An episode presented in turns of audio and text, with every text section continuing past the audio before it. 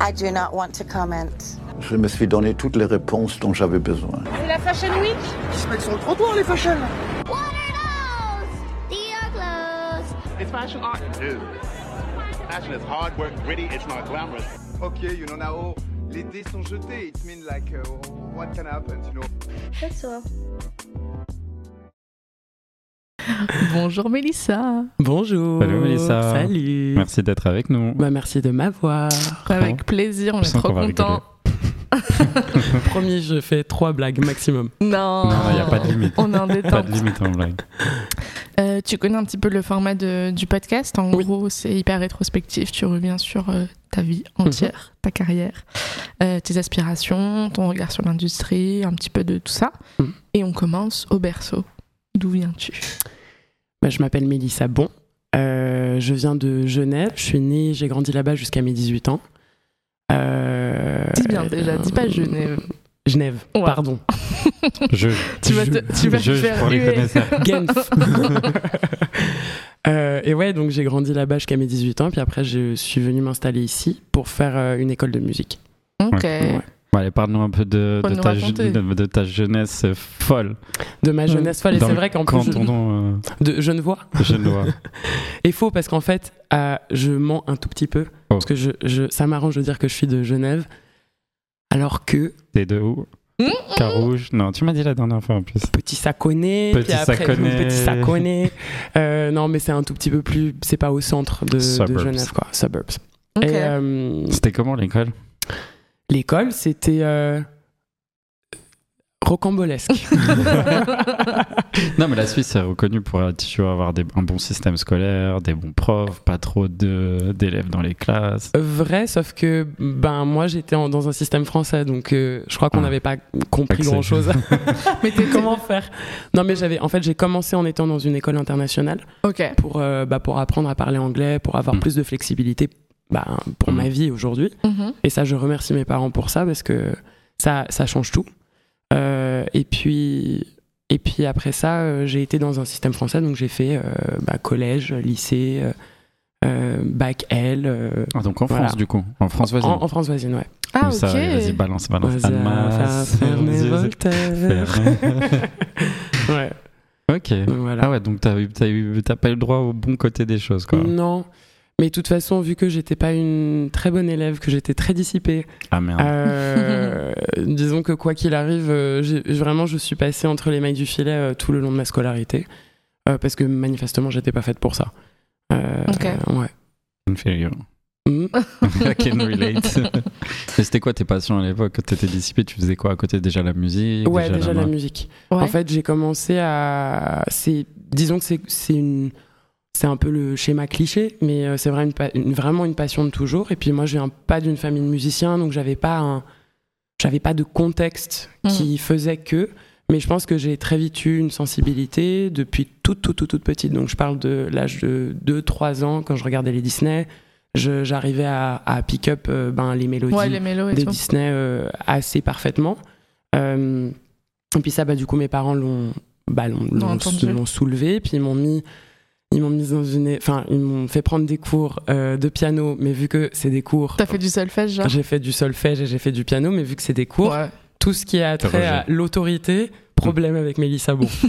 et donc du coup, j'ai été, euh, bah, j'étais, j'étais pas, j'étais pas très concentrée, mais euh, mais au final, ça m'a pas arrêté dans ma journey euh, dans la musique parce que je pense que j'aime ça mm, au point de, ben, de, comment dire, de, de m'être formée toute seule en fait et, euh, et de l'avoir fait de manière piano-chant. autodidacte. Et piano-chant, mais principalement chant. Et le piano, c'était vraiment, ça a toujours été pour m'accompagner, Accompagner. pour composer quand j'ai commencé à composer. Donc dès l'âge de 10, 12. Dès l'âge de 10-12, je faisais plus des reprises de chansons, donc j'avais un peu mon roster de, hmm. de chanteuses, et puis bah, peut-être peut-être pas 10-12, mais, en- mais plus 13-15, Mhm. Mm. euh, où j'avais mon roster de, de chanteuses qui était euh, contre toute attente à cette époque-là. Euh, bah, en fait, déjà euh, euh, dans un style précis et qui était de nouveau pas forcément ce que j'écoutais à la maison, mais je reprenais à l'époque du India Harry parce que c'était des voix qui étaient très similaires à, à la mienne, parce que j'avais déjà une voix très grave. Mhm. Et, euh, Et donc, ouais, c'était ça. Bon, après, il y a eu du, du plus pop comme Adele, euh, du Amy Winehouse parce que j'aimais beaucoup ça aussi. Euh, Elle a traumatisé beaucoup de gens quand ça arrive. ouais, chanteuses. ouais. Mais parce que c'est ça, c'est qu'elle est le croisement de tellement de. Dans Mm. sa voix, dans son énergie, dans tout ce qu'elle a proposé, elle est le croisement Mm. de tellement de genres Ouais. et tellement de vulnérabilité que moi, en tout cas, ça catch pour moi, quoi. Ouais, ouais, c'est une grosse artiste. Ouais. Ok, ok. Alors, du coup, tu entres en école de musique à 18 ans? Quelle école? Euh, CFPM, c'était à Montrouge. Ok. C'était donc euh, c'est un centre de formation. En gros, euh, euh, au maximum, tu es sur des cursus de 3 ans. Et euh, tu peux faire des cursus ben, du coup pédagogiques pour devenir ensuite prof. Ou Mais là, dans mon cas, quoi du coup Là, tu apprends tout. Tu fais des. En, en gros, tu as ce qu'on appelle la formation collective. Et la formation collective, tu l'as. En, début d'année, tu choisis ta, ta- ton genre de musique et tu avais formation collective jazz, formation collective rock, for- formation collective blues, etc. etc. Et Donc moi, du sur coup, le chant, du coup. Donc, en fait, euh, pas que. Parce qu'en fait, euh, dans cette école, tu as, des chanteurs, tu as des musiciens, tu as Mm. Tout type de musiciens. Tu as guitare, piano, euh, batterie, harpe, enfin tout ce que tu veux. Ok. Et puis, euh, et en fait, dans cette formation collective, l'idée, c'est de, du coup, créer un groupe que, que tu vas défendre sur scène chaque trimestre et que tu es évalué. Euh, donc, moi, du coup, j'ai pris la formation collective jazz et du coup, je passais ben, euh, ben, trois mois à euh, travailler un set euh, avec des standards de jazz euh, qu'on revisitait avec les musiciens. Et donc, je pense que ça a été une approche assez intéressante de. Ah, pas forcément de la scène, parce qu'on était au Sunset euh, Sunside à, à Châtelet, euh, où c'est quand même. On est dans un tout petit espace, c'est un club de jazz. Enfin, c'est. Il y a pas, euh, t'as pas forcément la, la place pour te déployer, mais Petit euh, truc qui est en sous-sol, là Exactement. Ah ouais. J'ai Et, jamais euh, fait. c'est franchement c'est charmé. hein. C'est trop cool, ouais. Et, euh, tu... et du coup, voilà, enfin, on, on- bah, j'ai fait ça euh, tout au long de mon année. Et, euh, et je pense que ça, ça a été déjà un truc qui a, qui, a encore donné plus d'élasticité à ma voix, euh, une autre approche, une autre écoute. euh, et aussi, ben, de nouveau, je pense que globalement, quand tu es chanteuse, il y a, y a, je pense, enfin, je trouve, et puis avec l'expérience que j'ai eue, je peux le confirmer, une place qui n'est pas toujours considérée versus les musiciens. Parce que tu as ben, les, les musiciens qui sont aussi techniciens Mhm. euh, Mm. de, de, de- ben, de leurs instruments. Et je pense que le rapport à la voix, il est, un- il est en tout cas un peu perçu différemment.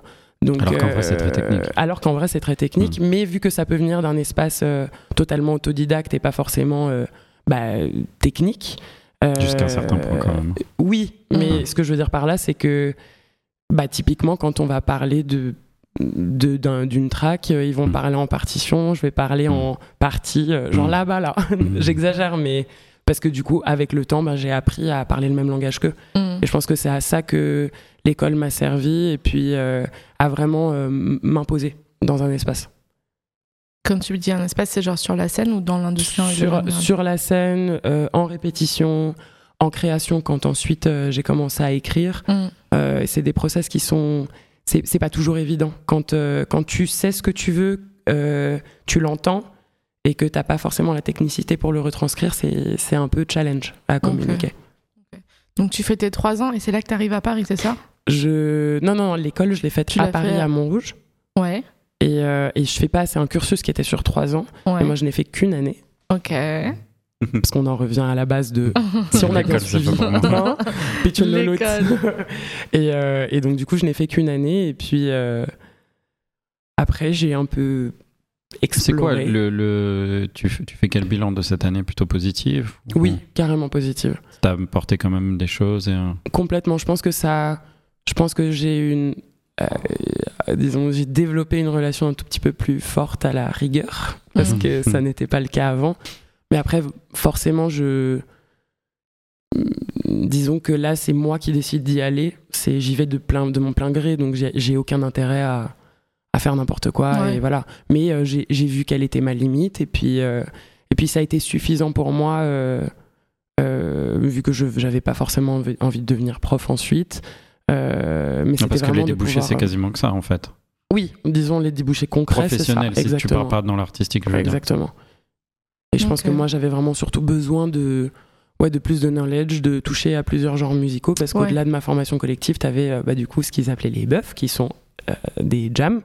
Et, euh, et donc, du coup, euh, il y avait, euh, il y avait ben, tout style de musique. Et puis, en fait, tu pouvais t'inscrire à tous ces cours-là et puis simplement, genre, chanter. Et puis, du coup, je me suis retrouvée à des périodes à devoir apprendre 8 à 9 chansons par semaine, ce qui est quand même beaucoup.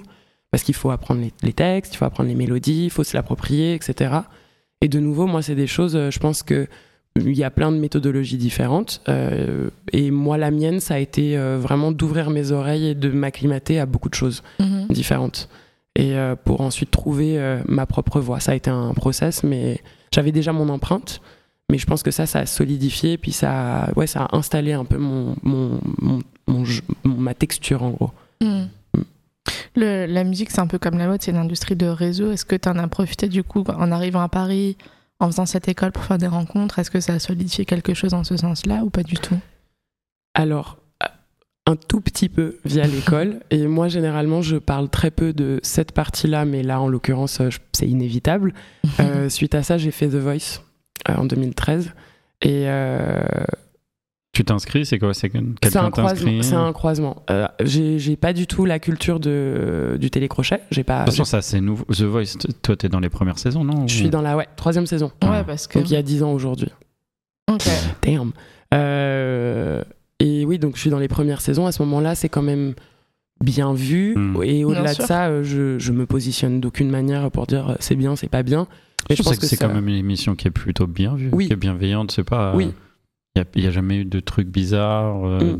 Mais de en, controverses ou ouais, quoi. en règle générale, le télécrochet français, peu Mm. importe ce que ça a été, il y a eu des grosses carrières qui en sont sorties. Il, y a Mm, des, complètement. il y a eu des gens très talentueux qui, Ouais, pour qui ça a rien donné, euh, mais qui on empêche un talent qui a été notable, tu vois. Donc, euh, moi, j'ai pas de. Après, de manière générale, nous, on n'a pas un regard euh, péjoratif sur la culture populaire. Oui, Du coup. C'est plus les gens de l'industrie après qui quatre, Ouais. c'est dans ce sens-là Ouais. que je, je dis ça. C'est qu'en fait, moi, bah, de nouveau, je prends à peu près toutes les choses que je traverse dans ma vie, Mm. que je, enfin, je, c'est- c'est c'est des expériences et puis c'est des choses qui un peu plus défini qui j'étais. euh, Bah, ça fait partie de, aujourd'hui de mon histoire et de mon ADN. Bien sûr. Parce que ton Euh, parcours de The Voice, c'est quoi? Ça Moi, j'ai pas suivi, hein, pour être vraiment très honnête. Donc, Il n'y a c'est- pas de souci.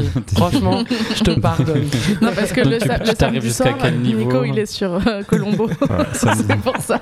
Ah, on, on- on donne les, on donne les bails ici, ok. Oui, je suis fan de Colombo, j'assume totalement. Les gens savent. Et le samedi soir, je ne sors jamais de chez moi. C'est ma deuxième règle. mais ouais. Non, mais du coup, c'est quoi? Tu, fais- tu, vas jusqu'où euh, sur ton parcours Euh, je, fais les trois premières étapes. En gros, je fais donc les, euh, les, les auditions à l'aveugle, donc les- là où les chaises se retournent, la battle, Euh, qui elle s'est très bien passée parce qu'on a, j'ai eu la chance, je suis tombée sur une chanson très Toi, cool. tu vas avec qui À l'époque, c'est quoi les. Je suis choisie ceux de qui sont sur les euh, chaises. Il y en a qu'un qui se retourne, c'est Mika. Ok. Donc je n'ai pas le choix, mais c'est- ça aurait, ça aurait été mon choix s'il y en avait eu plus. Et, euh, et ensuite, euh, bah, là où ça a été euh, comment dire, justifié pour moi, c'est que pour l'étape d'après, donc les battles, il a choisi euh, une chanson qui, qui bah, me correspondait vachement. Enfin, c'était une chanson de London Grammar, Wasting My Young Years, et puis Mhm. euh, bah, qui moi me servait beaucoup parce que bah, la- ça faisait, enfin, ça fait partie de, du style de musique que j'écoute. Mhm. Euh, et, et du coup, ben, ça a été une prestation qui a été ben, bien, bien, euh, Bien reçu. bien reçue par, et par le public et par, et par les coachs. Et je me fais quand même éliminer, mais je suis genre récupérée par les trois autres. Je fais une troisième étape et je suis éliminée après celle-ci.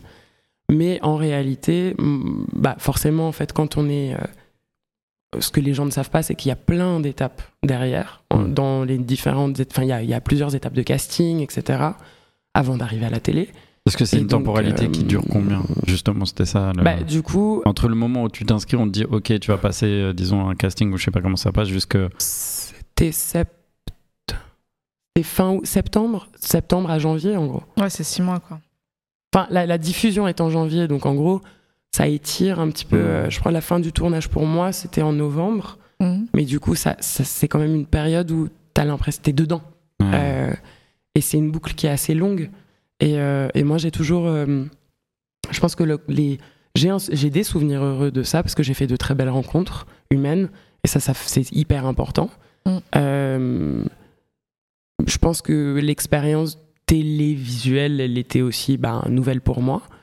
Euh, après, c'était pas un format qui me correspondait forcément. C'était trop, trop d'exposition d'un coup, pas assez graduel. Euh, moi, je me suis un peu perdu dans le, dans le l'après en fait à partir du moment où il y a une il y a la diffusion bah du coup du jour au lendemain T'es passes de, sollicité? Bah, tu passes de nobody à somebody et puis t'es dans la rue et ça dure un temps mais mais moi personnellement ça me je me sentais pas bien avec Mm. ça mais voilà après c'est une expérience et ça a duré euh, quelques mois et puis après ça s'est ça s'est arrêté comme ça a commencé quoi Donc, est-ce euh, que ça a, ça a généré d'autres sollicitations Oui.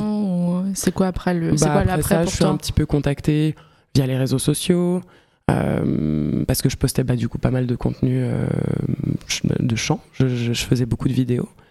Et, Sur quel euh, format Sur quel truc à l'époque? Quoi, Facebook? Euh, Sur YouTube.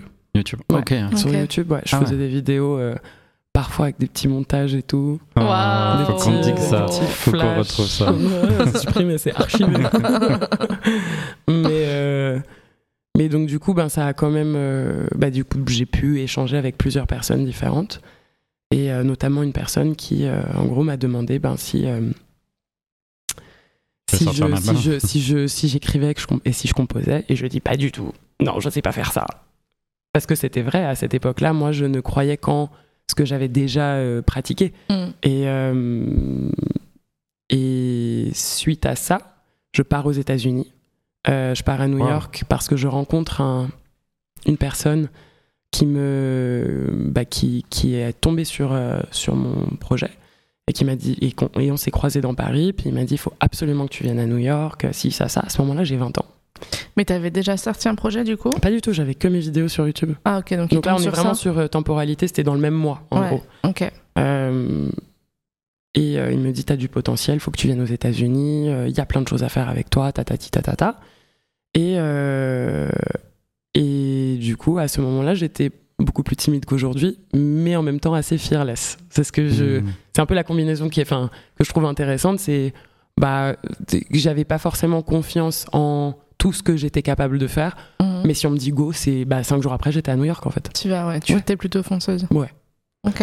parce que ben, la vie euh, enfin, elle, est, elle est beaucoup trop courte et puis euh, je pense que quand euh, tu sais tu sais ce que tu fais tu sais pourquoi tu fais ce que tu fais puis surtout l'amour que j'avais pour ça j'ai pas j'ai pas hésité Mhm.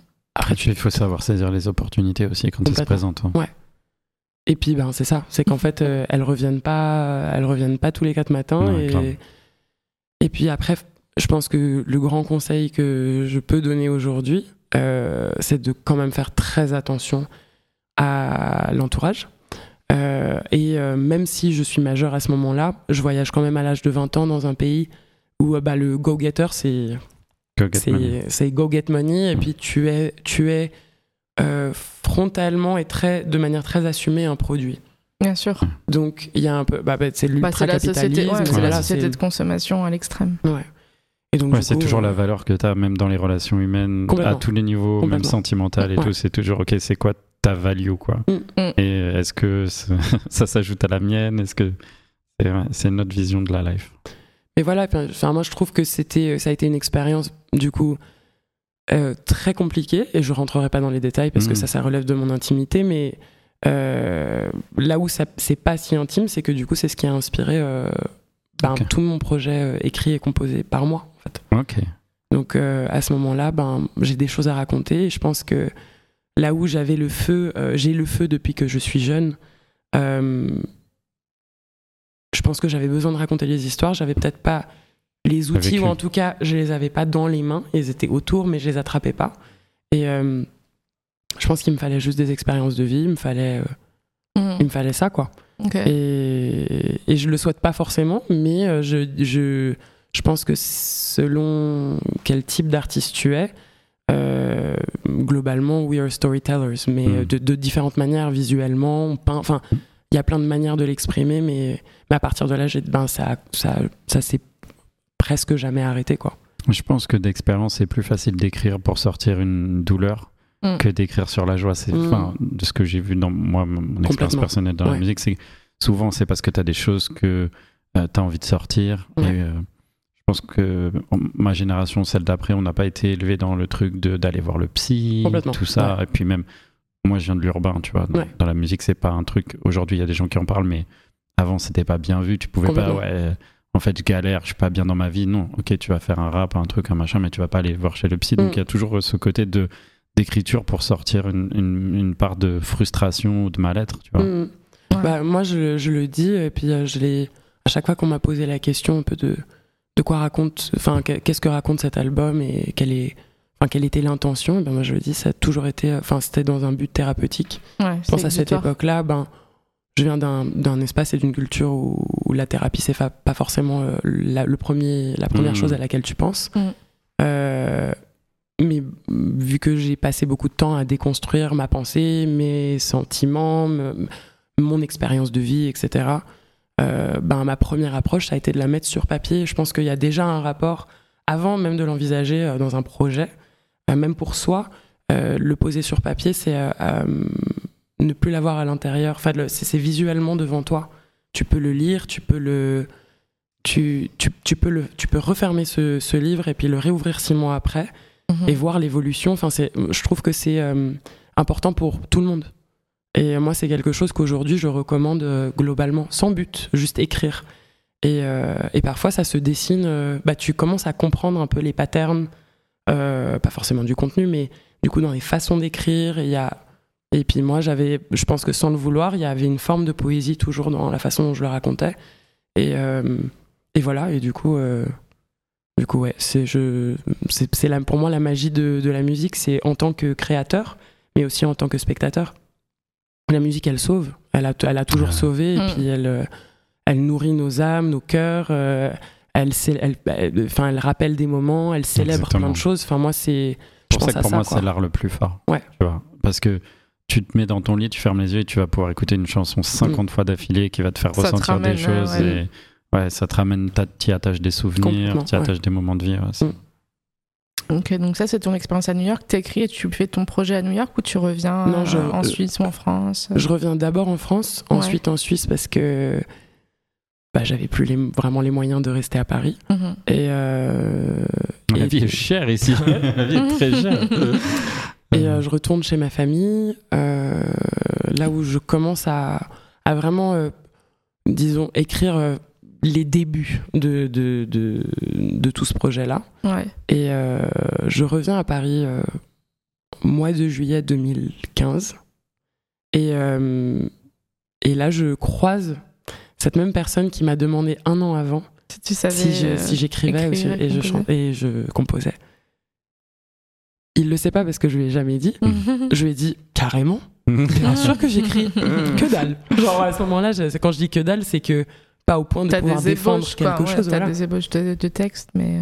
Et euh, à ce moment-là, j'étais gentiment hébergée par une, euh, par une, la grand-mère d'une copine à moi qui avait un piano mignon. et qui avait un piano à queue en plus. euh, Enfin, à Paris, euh, Wow. on va trouver un espace où tu peux, voilà. Et, euh, et donc du coup, j'ai passé euh, deux jours à faire que ça, matin, midi, soir. En plein mois de juillet à Paris, euh, il faisait euh, je sais pas combien de milliers de degrés comme aujourd'hui. Euh, et, et du coup, ben, j'ai proposé, enfin, j'ai, c'est ce que j'ai été présenté au studio deux jours après. Parce que là, il dit écrire, donc quand il dit est-ce que tu écris, tu composes pour toi, ou il te dit est-ce que tu as des chansons à proposer pour des artistes à non, non, lui non, ou- pour moi. pour toi, Ouais, ok. ouais, pour moi. Donc d'un point, il se place en point de vue de producteur. quoi. Oui, En gros. bah, disons, il Ou est. d'éditeur, quoi. Et- Ouais. Enfin, là, à ce moment-là, lui travaille au studio des variétés. Et, Oh, euh, hmm. Charmé. et, et du coup, il me prés- en fait, il veut me présenter à des producteurs et ingé son qui sont euh, in-house, enfin, qui, qui, Ouais, qui ouais. ont euh, une espèce de résidence long terme au studio des variétés, parce qu'en fait, le principe des studios des variétés, c'est que ça tourne. Yes. Euh, Il y a des durées qui sont de, qui passent de 6 mois à 3 ans, mais euh, du coup, ben, euh, il me présente à ces deux fameuses personnes qui, euh, qui ont bah, écouté ce que j'avais à proposer euh, en studio. Tu vas en stress, tu vas t'es dans quel mood J'avais les mains, j'avais les mains comme ça. J'étais là, mon Dieu, qu'est-ce que je suis en train de faire? Et puis du coup, je pense que c'est un peu comme la même, enfin la relation que j'ai à la scène. Juste avant de commencer, t'as envie de mourir. T'as un Mais tu te dis, mais pourquoi je fais ça? Mm. La vie elle pourrait être tellement plus simple. Mais en fait, tu vas sur scène et tu comprends pourquoi. Mm. Et c'est un peu la même chose, c'est les mêmes mécanismes. Et, et même si euh, j'ai pas de nouveau pas toute la technique et que je sais pas le faire brillamment, je le fais avec le cœur et ça se sent. Et, et, et du coup, ça a marché quoi. Enfin, ils étaient là, ben let's go. euh, il te reste euh, un mois pour nous écrire quatre autres titres. Et du coup, c'est ce que j'ai fait. J'ai passé l'été à travailler et, euh, et ainsi de suite. Et du coup, j'ai bossé sur, ta- sur cet album euh, en tout et pour tout euh, trois ans. Ok. Entre les premiers, bah, disons vraiment le squelette de, du projet qui était ben, la composition. Enfin, moi, je j'ai pas de, de Enfin, je, je savais pas produire ou quoi, mais euh, je- j'écrivais les. Enfin, j'ai joué au piano et puis j'ai fait top line, euh, euh, texte. Et il y a qu'un texte qui a été coécrit et c'était le texte en français de mon projet. Ok. Parce que le reste est en, en anglais. Tout est en anglais, ouais. Ok. Mais sur ces trois ans-là, du coup, c'est quoi le comment tu fonctionnes? Tu t'autoproduis? Tu c'est quoi ton, ton rythme? la- Comment tu vis? Bah, la première année, euh, la première année, je suis, j'ai pas de, j'ai pas de label, j'ai pas de structure, Mhm. Euh, donc je vais en studio. À côté de ça, euh, j'enchaîne des jobs d'hôtesse. Je vais en Suisse travailler pendant un temps. Ouais. Je reviens. Bah, j'ai pris des petits jobs en fait. Ouais, la petite débrouille. Ok. Cool. Et, et j'avais encore de l'aide familiale aussi. Ouais. Ça, c'était, c'est aussi important de le dire parce que c'est la grande, c'est le grand frein de beaucoup d'artistes aussi. Bien sûr. Euh, De le d'allier le, temps, le travail, etc. Donc, euh, du coup, euh, j'avais une bonne combinaison à ce moment-là. Et puis, l'année d'après, j'ai été signée en label. Et donc, du coup, du coup ben, les répétitions étaient, étaient payées. Enfin, je- du coup, c'était. Je gagnais, je pouvais pas gagner ma vie non, complètement, mais, mais, j'avais une source de revenus de la musique. mhm. À ce moment-là, j'ai commencé à avoir des petits jobs dans le, dans le mannequinat aussi, mais ça Ouais, y vient, c'est dans un va y- deuxième temps. ouais, on va y arriver. Euh, et puis, euh, et puis après, ben, j'ai continué à faire encore des jobs à côté, puis Ouais. euh, j'allais à les trois quoi. Ok, ok, ok. Et du coup, bah, vas-y, t'as la transition parfaite. Comment euh, Déjà, la, la première question, c'est c'est quoi ton rapport à la mode déjà depuis euh, jeune? Pardon. Euh, mon rapport à la mode, de nouveau, il est, euh, c'est vraiment Jean-Michel émotion ici, mais euh, mais euh, ma maman en fait euh, tenait deux boutiques de vêtements, trois boutiques de vêtements à Genève. Ouais, Et euh, du coup, j'ai grandi là-dedans. En fait, tout bêtement, ok. euh, j'ai eu- il y avait, quand c'était encore possible, on avait quelqu'un qui, nous, qui pouvait nous garder quand on était petit. Mhm. Mais très vite, ma mère venait me chercher à l'école ou mon père venait me chercher à l'école. Ouais, t'allais traîner dans la boutique. Et j'étais dans l'arrière-boutique de 16h à 20h, quoi, ou à 21h. Et puis je mangeais. C'était trop cool parce que parfois je pouvais manger des pizzas, des trucs comme ça. Ce qui était absolument interdit à la maison. Mais, euh, mais du coup, euh, j'ai grandi dans l'arrière-boutique et. Enfin, moi, je suis de. Du coup, je drop mon âge comme ça, gratuit, mais genre, je suis de 93 et du coup, à cette époque-là, ben, moi, je grandis, il n'y a pas de téléphone, il n'y a pas de. Ah ouais, non, il n'y a rien du tout. Il y a les cabines téléphoniques. Les dis- mes deux distractions, il y en a une qui est peut-être un petit peu narcissique, je sais pas. T'avais un miroir qui était dans une des cabines, et puis ça, c'est les miroirs infinis là, où ça te fait. euh, Ouais. du coup, j'arrêtais pas de faire des mouvements comme ça. Pardon, Des petites corées. pardon, ouais, je pratiquais mes mouvements comme ça. Et à côté de ça, ben je. On changeait les outfits et tout Évidemment. Ah, ok. Et, euh, et du coup, euh, à côté de ça, ben, je, je m'habillais avec tout ce qu'il y avait. J'ai bah, après progressivement commencé à, à aider ma maman à vendre. Mm. Euh, du coup, je restais à côté d'elle, je voyais comment elle faisait et elle me fascinait. Et ça me fascinait de voir, euh, de voir des gens venir. euh, bah, de nouveau, c'est encore une fois, c'est d'autres formes de célébration. Les gens, ils viennent se faire plaisir, ils viennent Mm. acheter un truc pour une occasion. Et donc, je pense que j'ai associé le vêtement à ça très vite.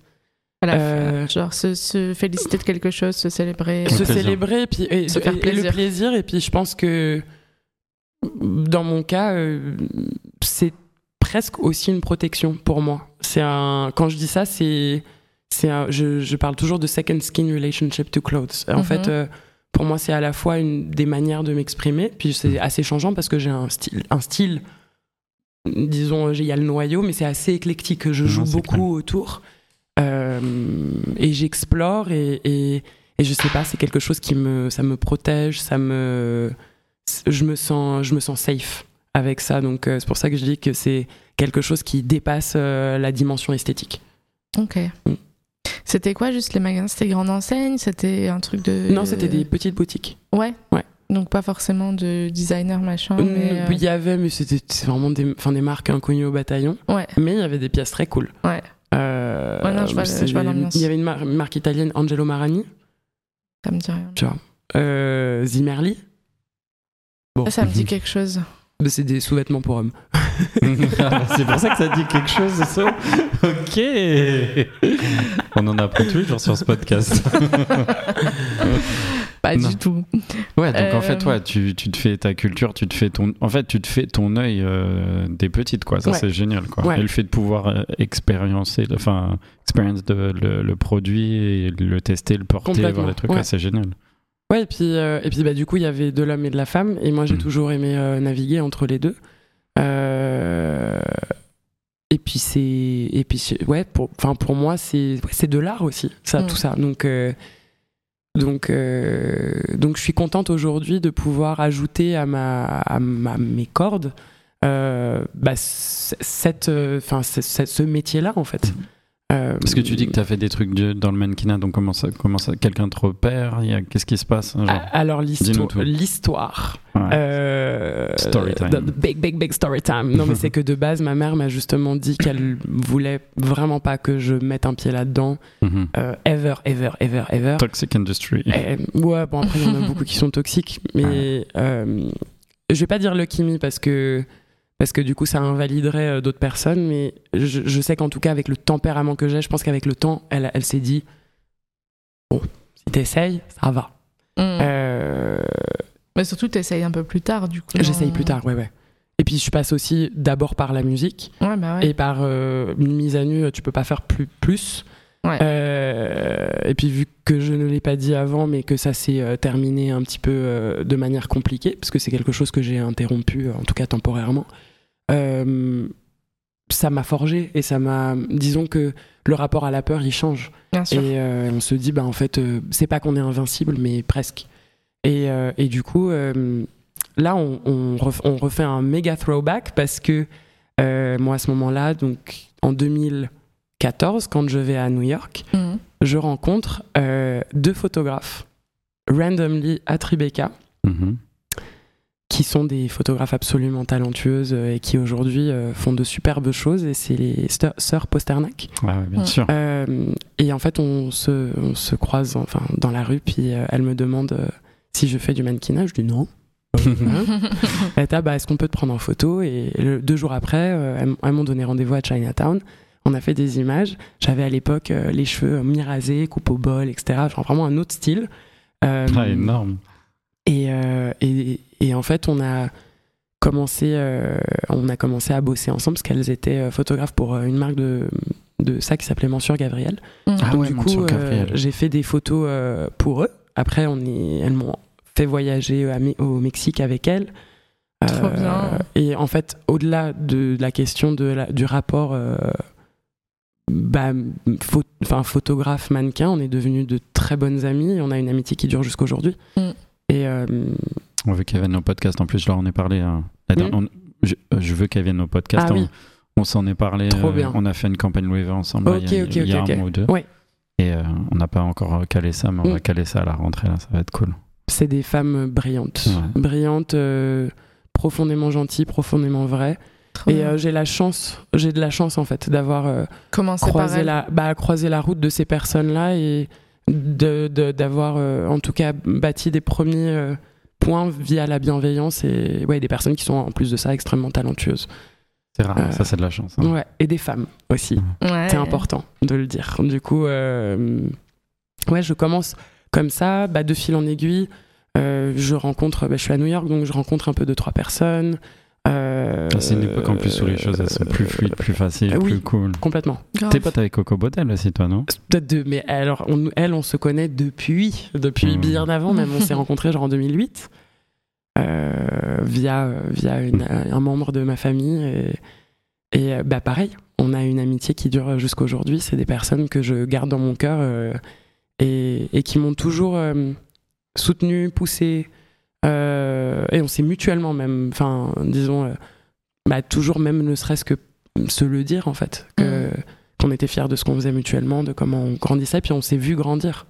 Euh, Je crois que c'est euh, là que je t'ai découvert, je crois en 2012. Moi, je me rappelle ouais la première fois, ouais. Sur Insta, et je crois que c'était Coco qui t'avait posté Oui. ou un truc comme ça. Je me rappelle Back in the Days. Bah ouais, elle a, bah aujourd'hui, bah, typiquement, à chaque fois que je, je remets un petit pied à New York, je, elle fait, elle- oui, c'est passage obligé. Hmm. Euh, mais du coup, voilà, enfin, euh, bah justement, à cette époque-là, il y a aussi euh, le, le- bah, Glossier qui commence à Ouais, exploser. c'est- là que je l'ai connu. Je l'ai connu Voilà. par rapport à Glossier Ouais. Coco à l'époque. ouais.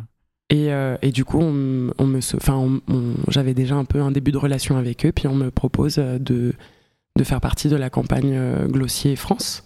C'était charmé, c'est C'était hyper cool. organique Ouais. et tout, trop beau. Et l'équipe était mais enfin, c'était vraiment hyper agréable à faire. Donc moi, forcément, euh, à ce moment-là, c'est pas la mode mode, c'est de la cosmétique, mais euh, de s'il y a un croisement, c'est de l'image. Et, et en fait, euh, ben, j'ai quand même de la chance à ce moment-là de, de vivre des expériences cool, et bienveillantes, avec des, des équipes charmées. euh, Grave. donc, euh, donc du coup, ouais, je. je bah, ça- dans la ça- danse. C'est ça. Euh, la suite est pas toujours aussi, aussi rose, mais. euh, Ah, la meuf Mais, de Glossier, ça a pas super bien fini euh, pour elle. Ah ouais? Je je suis pas au courant, moi non plus. Ah ouais, bah, je crois qu'elle était pas hyper euh, super cool avec ses équipes. Ils l'ont Ah fait oui. step down en tant que CEO, je crois, l'année dernière. En tout cas, Ouais. j'étais à New York là, le mois dernier. Il y avait Ouais. re la queue, genre sur euh, Ouais. deux blocs Ah pour ouais rentrer dans le, dans le bouclard. Mais ouais, mais je crois qu'elle euh, lui ont dit euh, bon, il serait peut-être temps que. Hmm. Attends, c'est pas, c'est pas Men Repeller? Parce qu'il lui Non, arrive le même truc elle, elle aussi est- à Ouais, elle, elle est rentre chez toi, euh, va faire du match. Fais tes valises. Non, non, ou je sais pas, en tout cas, je pense que, je crois qu'ils lui ont dit qu'il fallait qu'elle se renouvelle, tout ça, elle a pas trop écouté. Et ouais. Là, le business est descendu, donc euh, crois qu'elle est un peu step down, de ce que Ah j'ai oui. pu comprendre. Mais après, ça des se sent peut-être en, termes de com? Enfin, moi, je- j'en je entends plus trop parler. chose. Ouais, mais là, justement, bah, ces derniers mois, ça a vraiment, vraiment repris. Là, les deux dernières fois où je suis allé à New York euh, cette année, Bah, bah, après. c'était blindé, blindé, blindé. Et il y avait un lancement de produits, euh, Oui. camion dans la rue, tout ça, genre, laisse tomber. Ok. Mm. Non, c'est une jolie marque. Mm. ouais. Moi, je crois que les produits, enfin, moi, je suis pas client, mais euh, je Ouais, les, produits, étaient bien. chouettes. Ouais. Ouais, ouais, c'est chouette. Oui, oui, bah, moi, c'est euh, jusqu'aujourd'hui. Bah, après, j'ai un petit croisement quand même, mais, mais vu que je me maquille pas beaucoup, j'aime bien avoir euh, Un truc un peu des frais, vêtements un peu frais et, ouais. ouais, qui, bah, que je sens pas sur la peau, quoi. Ouais. Mais, euh, mais voilà. Euh, Et après- donc, le- le- l'expérience Mankina, tu l'amènes jusqu'à jusqu'où? C'est quoi le. Bah, à ce moment-là, je suis en. Enfin, je suis. J'ai pas de représentation, il n'y a Mm. pas de, il y a pas de d'agence ou quoi. Et euh, je fais des des des un, deux, trois projets. euh, euh, J'arrive même pas à me souvenir là comme ça dans l'ordre, mais Ouais, bah, je, peu- commence cool, à être, je commence à être sollicité par des marques. euh, en 2019, je voyage à San Francisco pour faire une petite campagne aussi. Enfin, petite, non, moyenne quand même. Euh, Allez, balance le blaze, allez, c'est bon. J'oublie le, j'oublie le nom de cette marque-là, mais Ah, c'est un équivalent de, de Zara aux États-Unis. Je sais plus comment ça s'appelle. Non, Pax non. Non, non, pas euh, Zara, vraiment un peu dans la gamme Zara un peu. Ok. ok. En tout cas, euh, je... Ouais, donc je fais quelques jobs comme ça. Euh, Et en fait, petit à ben, juste après ça, je suis sollicité euh, sur un projet, enfin je fais un projet avec Nike où c'est euh, vraiment un truc qui est autour de ma personne, autour de, de, de ma musique, de Mhm. mon monde, etc. Donc là, c'était un truc quand même euh, conséquent et Mhm. je fais tout un une espèce d'interview interactive où tu avais en fait, en gros, une, une question et plusieurs options de réponse. J'avais répondu à, tout- à toutes ces à toutes ces questions-là avec à chaque fois des décors différents. Je passe d'une salle à une autre, donc c'est de le bail, c'est l'acting, tu vois. Mm. Mais j'avais euh, j'avais répondu aux questions la veille. Et euh, bah, du coup, après, c'était scripté. Et il fallait que le lendemain, je, je redise à peu près la même chose. Et là, j'ai compris que j'adorais ça. J'étais là, waouh, encore Et je m'amuse. Je pense qu'il y a un peu le rapport à la performance, à la caméra, ben, raconter des histoires, euh, bouger dans l'espace. Enfin, c'est des choses que je pense euh, globalement, euh, et que ce soit la musique, le mannequinat, ça, ça se réunit dans la même intention. Donc, euh, donc je fais ça. Ensuite, Covid tombe, donc il se Ouais. passe plus rien. Euh, et à la sortie du Covid, je suis contacté pour euh, faire une campagne Etam. Moi, je suis très réticente à ce moment-là parce que. Ouais, c'est le maillot, c'est la lingerie. ouais, c'est ça je pense que c'est ouais, à ce moment-là, c'est bah, l'exposition quand même avec C'est ton beaucoup corps. de boutiques. hein. C'est beaucoup de boutiques, c'est quand même. euh, bah, c'est- c'est c'est très, très commercial, quoi. Ah, donc, euh, C'est mass donc market. faire. Ouais. Mm, mm. Et moi, jusque-là, je pense que, et dans la façon dont je cultive, euh, la façon de m'habiller, c'est quand même relativement niche. Avec, euh, je, je- j'aime beaucoup, beaucoup de petits designers. Euh, je croise, mais encore une fois, c'est pas, ça, ça fait pas partie de mon identité. Dans la musique, c'est pareil. Donc, du coup, il y avait un peu le truc de euh, est-ce que Ça je te fais ressemble, ça et tout machin. Parce Et- qu'entre temps, excuse-moi, on repart. t'as- la musique t'amène le projet jusqu'au bout. T'as pas les retours que t'attends. Donc du coup, c'est un truc que, comme tu disais, tu, la musique, tu la mets sur le côté, sur le côté à cette période-là. C'est ça? Oui, euh, malheureusement. Malheureusement, il y a une combinaison de choses. Et puis, euh, de nouveau, je, je, peux, je veux pas mais trop m'étendre dessus. Mais non, c'est juste même. pour donner du Oui, contexte. oui, mais pour, pour le contexte, effectivement, je trouve que c'est quand même important de le souligner. Euh, j'ai pas été très bien accompagnée, ou Ok. pas trop respectée dans mes besoins et dans mes envies et dans mes ambitions. Et euh, bah, du coup, on a, nos, nos chemins se sont séparés. Et euh, suite à Mais ça, j'ai l'album est même- sorti L'album est sorti euh, un an après notre séparation. Ok. Parce qu'ils ils étaient obligés de le sortir et Contractuellement. contractuellement et du coup il a juste droppé euh, du- Mm. quasiment du jour au lendemain. Cinq jours, euh, j'ai été prévenu quatre jours avant. Donc ça, ça a été un très gros choc pour moi. Donc euh, j'ai accumulé un peu des traumatismes euh, Mm. liés Mm. à ça. Et de nouveau, euh, et je le dis très sincèrement, euh, je fais je fais pas de la musique euh, pour la vendre. Je fais pas de la musique pour et c'est peut-être un- aussi une erreur de ma part. Je le conçois, mais euh, mais vraiment je j'aime trop ça. j'aime c'est trop précieux pour moi. Donc du coup j'ai j'ai calmé un peu le jeu, mais j'ai été ressollicité sur des projets avec bah, pour juste des singles avec des- d'autres artistes et pour un projet, euh, une création que j'ai faite pour, un festival de jazz en Suisse, pour le QI Jazz Festival, en binôme avec un autre artiste suisse qui s'appelle Gaspard Sommer. Et euh, bah, du coup, on était 8 sur scène avec euh, ben, euh, trompette, saxophone, euh, basse, euh, batterie, euh, piano. Enfin, c'était sublime. Mm. Et ça a été toute une expérience incroyable. Mais euh, à ce moment-là, je, je, je pense que j'étais tellement déjà en saturation. Et, euh, C'est et la que j'étais en croisée train entre de. la passion et le business, elle est très, très, très, très dure. Euh, Oui, et puis euh, encore une fois, si, euh, je, si je suis bien accompagnée, ça va. Mais là, dans mon cas, vu que ça a été euh, pas beaucoup de malveillance, et puis que je suis une personne, euh, comme on, on m- on me décrit parfois ou souvent, en, très enthousiaste, Mm. ça me, ça, me- ouais, ça, ça me sert pas toujours, quoi. Et donc, du coup. euh, et donc du coup, euh, après ce projet-là, euh, enfin après ce festival-là, j'ai, j'arrivais plus Mm.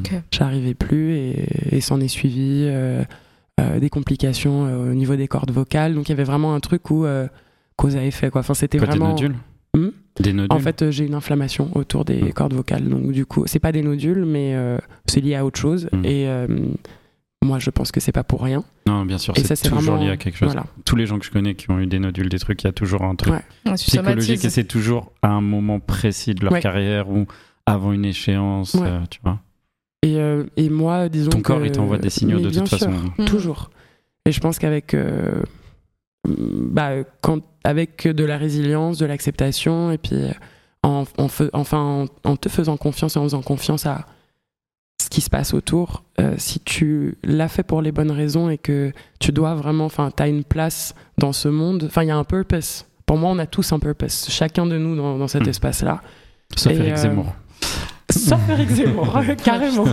Ah, gratuit, j'ai vu un truc passer ce matin, je suis un peu, je suis un peu chaud. oui, on peut en mettre plein dans la liste. On met ouais, un je petit- sais, on non, fait un petit lui, bucket, on le met là. Voilà, c'était celui du- de la matinée. Ah, il veut pas Bah, lâcher. de- franchement, de tous Il les, tous pas les matins. lâcher. Tous les matins. Ah, tous les soirs même.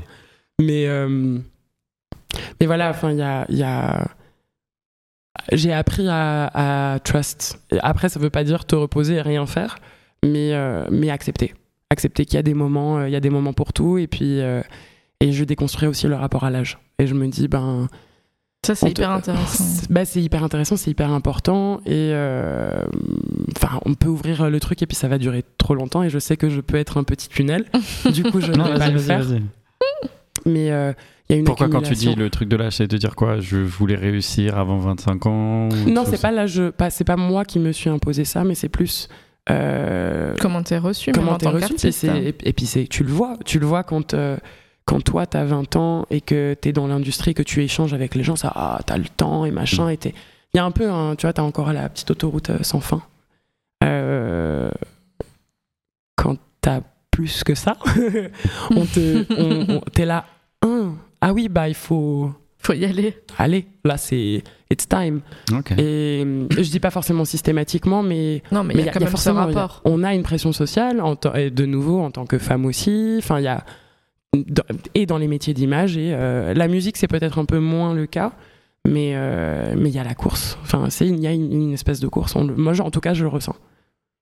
Et euh, Non, mais c'est réel. hein. je le ressens, mais j'essaye justement de contrer ce truc-là et me dire. euh, bah en fait, je prends, j'essaye aussi de prendre des exemples et puis me baser sur les artistes qui m'inspirent profondément. Et c'est des gens qui ont pris vachement de temps. Solange Knowles, elle a mis 8 ans à écrire Sit at, at a Table. C'est la sœur de Beyoncé, elle est dans un système, c'est compliqué. Mais euh, elle a mis 8 ans à faire ça et puis je trouve ça magique. Parce qu'en fait, elle vient avec un propos très précis. Mm. Mhm. Et, euh, et là où on peut penser que c'est facile pour elle, au contraire. Mm. Je pense qu'il y a Ouais, il y a justement un la niveau difficulté d'expectation qui est incroyable. et, et de se, et de se différencier et de se Mm. marquer dans l'espace Ouais. d'une certaine manière. Ah ouais. Et puis, euh, et puis au-delà de ça, c'est euh, la pluridisciplinarité de cette, de cette femme en fait. C'est, Ouais, euh, il est incroyable. que ça aille de sa musique, euh, de son rapport à l'art, de son rapport bah, aujourd'hui euh, au monde du, de la danse classique, euh, en tant que femme noire aussi. Enfin, il y en a pas beaucoup. On pense à Nina Simone, on pense à elle. Enfin, euh, voilà. Enfin, du Tu coup, il y a dis des pas que justement, vu que ta, ta musique elle est plutôt mature, Ouais. que l'âge ça serait plutôt une force pour toi qu'une faiblesse? C'est ça, c'est ce qu'on m'a dit. Moi, on m'a- c'est une chose qu'on m'a qu'on m'a dit il y a très, précis- très précisément 10 ans aujourd'hui. Euh, juste, you need time. Mm. Et Il y a plein d'artistes qui ont rencontré leur, qui font la même musique depuis 20 ans et qui ont rencontré leur public euh, Ouais. à un, un certain moment parce que c'était le bon album, parce que ça touchait la bonne cible, parce qu'il correspondait à des choses, tu vois. Bah, c'est, c'est, je pense, du coup, pour ça que maintenant, je commence à rentrer dans un truc de. C'est OK. Ça Peu prendra le importe, temps que ça prendra. le, le temps que ça prendra. Et, et de nouveau, mes modèles, euh, mes modèles sont, sont pas des jeunes personnes qui ont un public euh, hyper euh, dans la demande et dans le, Mm. la, l'ultra-productivité. J'essaie aussi de, de fight l'over-productivité, tous ces trucs-là qui te consument et te rendent malheureux, tu vois. Donc j'essaie d'allier toujours ce truc avec le temps, enfin, comment dire, euh, le rapport à l'art, le rapport à la musique, le rapport à la santé mentale, Mhm. et ainsi de suite. Et ça, c'est un truc qui est, c'est pas, tu peux pas faire du 100% là-dessus, mais je pense qu'à partir du moment où tu maîtrises un tout petit peu, moi, j'ai envie de me positionner comme ça, en tout cas. Ok. Ouais. Du coup, attends, on refait un zigzag. Tu parlais des désolé. Non, il n'y a pas de Non, souci. c'est moi. Bordel c'est ma life. Non, non, il n'y a pas de souci. Euh, non, tu parlais des thèmes. Tu disais Ouais. que t'étais pas sûr que ça te ressemble, que ça te corresponde comme Ouais. projet. Tu finis par faire quoi? Accepter, refuser? Je- J'accepte. Ouais. Je le fais. Et euh, je précise quelque chose d'autre aussi à ce moment-là, c'est que moi, à la sortie du Covid, bah, on a tous euh, vécu ça de de manière, manière différente. différente. Et moi, j'ai pris énormément de poids en très peu de temps. J'avais pris euh, presque 20 kilos Ouais. euh, en trois mois. Mm, mm. Euh, donc, euh, ça a été euh, de nouveau. j'ai le corps que j'ai, je suis très bien avec le. Enfin, je me sens très bien dans ma peau. Mais à ce moment-là, c'est juste le changement un peu drastique à prendre et être exposé tout de suite avec euh, bah, déjà quelque chose qui est, un- qui, qui est en process. Ouais. Et, euh, et on est toujours plus méchant avec soi-même, on est toujours plus dur avec soi-même. Et, et moi, à ce moment-là, j'étais, euh, c'était dur. C'était, c'était pas facile parce que ben, j'avais perdu, euh, j'avais perdu un peu euh, bah, pas mal de choses à ce moment-là. Je perds mon, le projet donc pour le QI Jazz Festival. Il devait avoir lieu pendant, bah, pendant la période de Covid. Ouais. Donc j'avais plus je n'avais plus d'activité. Il n'y avait plus rien qui se passait pendant, pendant trois mois. Là où la personne avec qui j'étais à l'époque continuait à travailler, les gens, certains sortaient encore. Enfin voilà. Moi j'étais vraiment dans un truc euh, en mode néant. Je sors de ce truc-là avec un nouveau corps. Euh, la chance que j'ai, c'est que je suis sollicité pour du travail, donc ça c'est Mhm. cool. J'ai de la chance parce que c'était pas le cas de tout le monde et ça a changé les, le rapport financier de beaucoup de gens. Donc je, je me rends compte de mon privilège à ce moment-là, mais euh, voilà, je me dis euh, merde, ok, faut assumer tu vas être exposé dans tel type euh, de boutique, affichage dans les rues, etc. Ouais, bien sûr.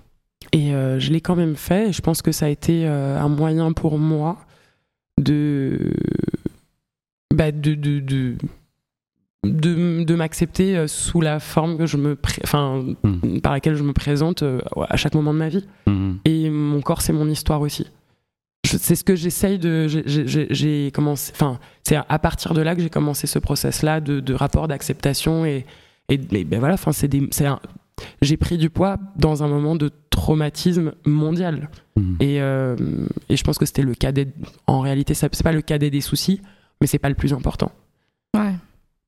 Donc, Oui, euh, oui, non, mais c'est intéressant de travailler son rapport au corps aussi. Ouais. euh, bah, surtout en tant que femme, ton Ouais. corps il change. Ouais. Potentiellement, il change trois fois dans le mois, tu vois. Ouais. Donc c'est cool de, cool de s'y faire. Ouais. Ok, donc tu fais cette campagne-là. Est-ce qu'il y a un moment où arrive la question de la représentation? Est-ce que tu es sollicité? Tout de suite après Après Tout Etam? de suite après Etam, euh, je suis euh, présenté à une agence euh, de mannequins à Paris. Mhm. Et disons que c'était pas un format qui me correspondait dans la suite un peu des, des projets, parce qu'à ce moment-là, donc j'accepte cette première, euh, ce premier job, j'en accepte un deuxième euh, pour une campagne cheveux. Je fais une campagne pour euh, Garnier. Mhm. Et disons que. Mais du coup, ça positionne ton profil très commercial, du coup. Ce Exactement. qui te ressemble pas nécessairement. Exactement.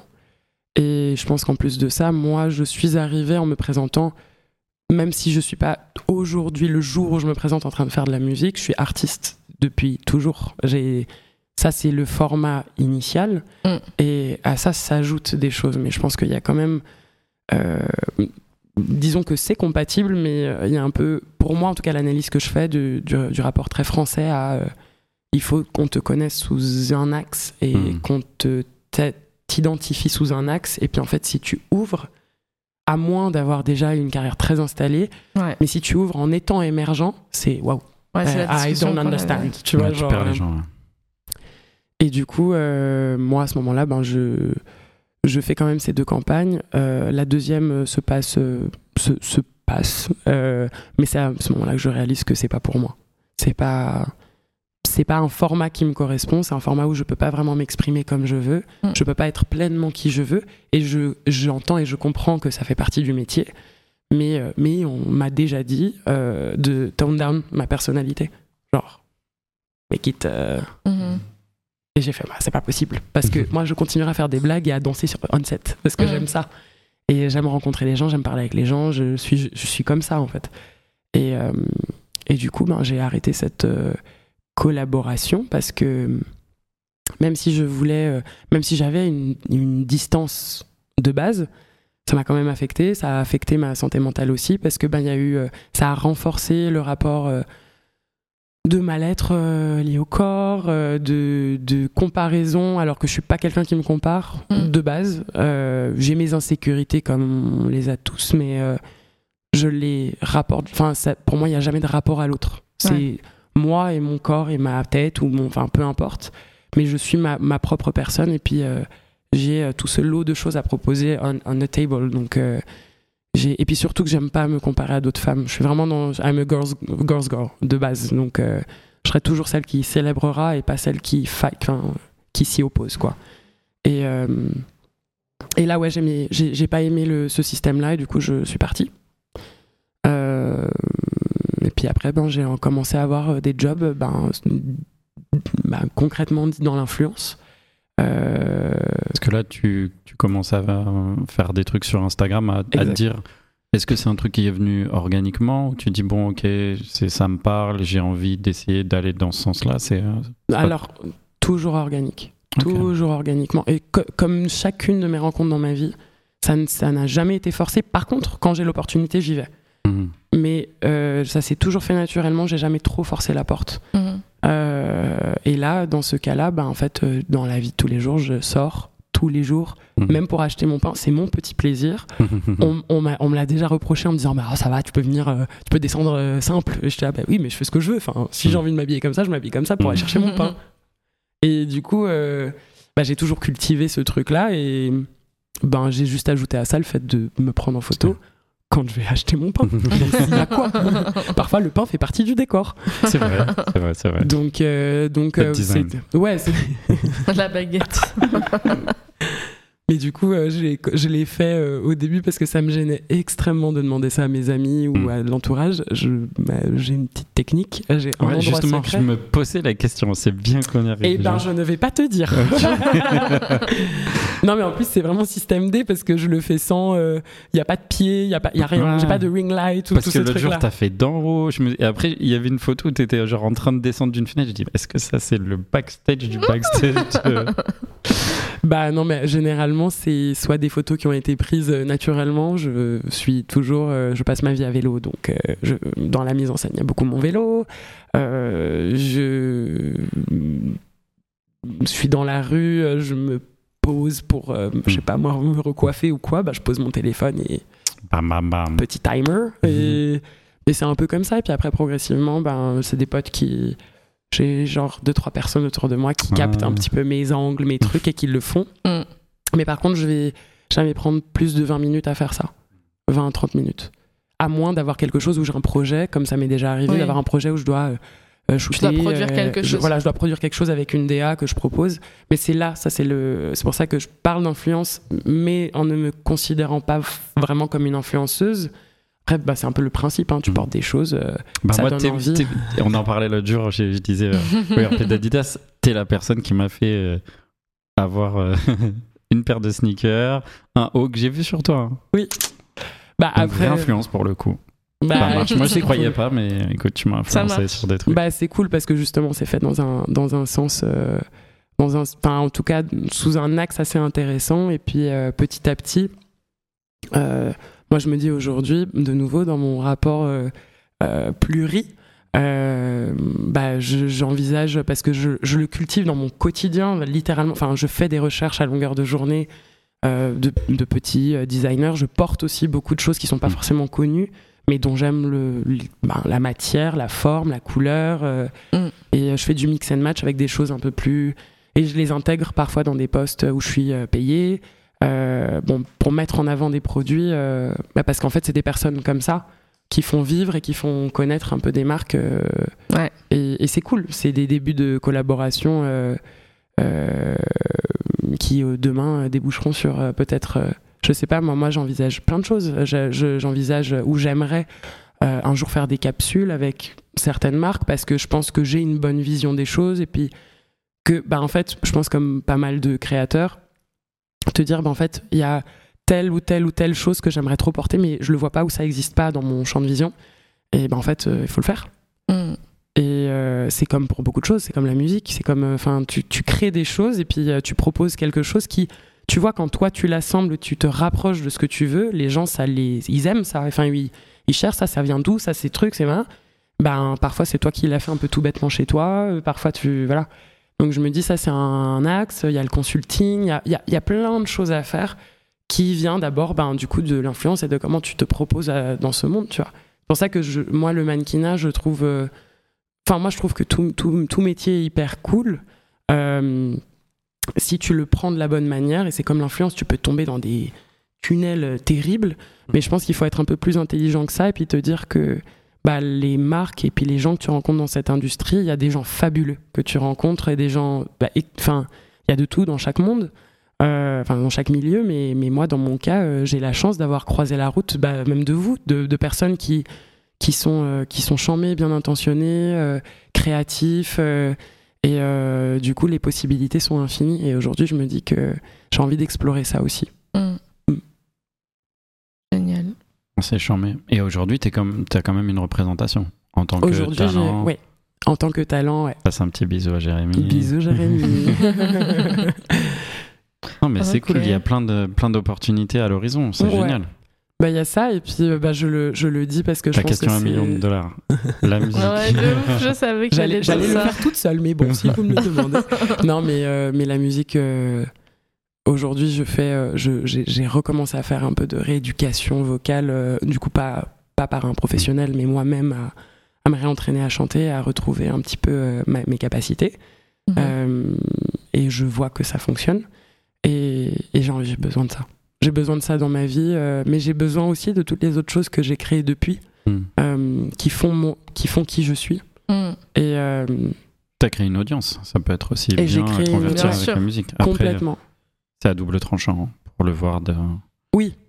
de l'autre côté des fois. mais- Bah après c'est ça, c'est que je me dis, euh, enfin, je suis très à l'aise avec le fait de dire que c'est euh, encore une progresse, euh, mais que je suis très sûre de ce que je fais, Euh, mais que c'est une progresse et que je prendrai ma décision au moment où je serai dans le croisement de, euh, bah, j'ai un projet musical et il y a ces options là dans du côté de la mode et s'il faut que je fasse un choix, je le saurai à ce moment-là parce que j'ai toujours su le faire.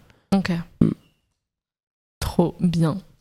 Ben, merci, Mélissa. beaucoup. Bah, merci à vous. On te souhaite plein de bonnes choses, hein, bah, futur. merci à vous Grave. aussi. On va suivre, on va suivre fort.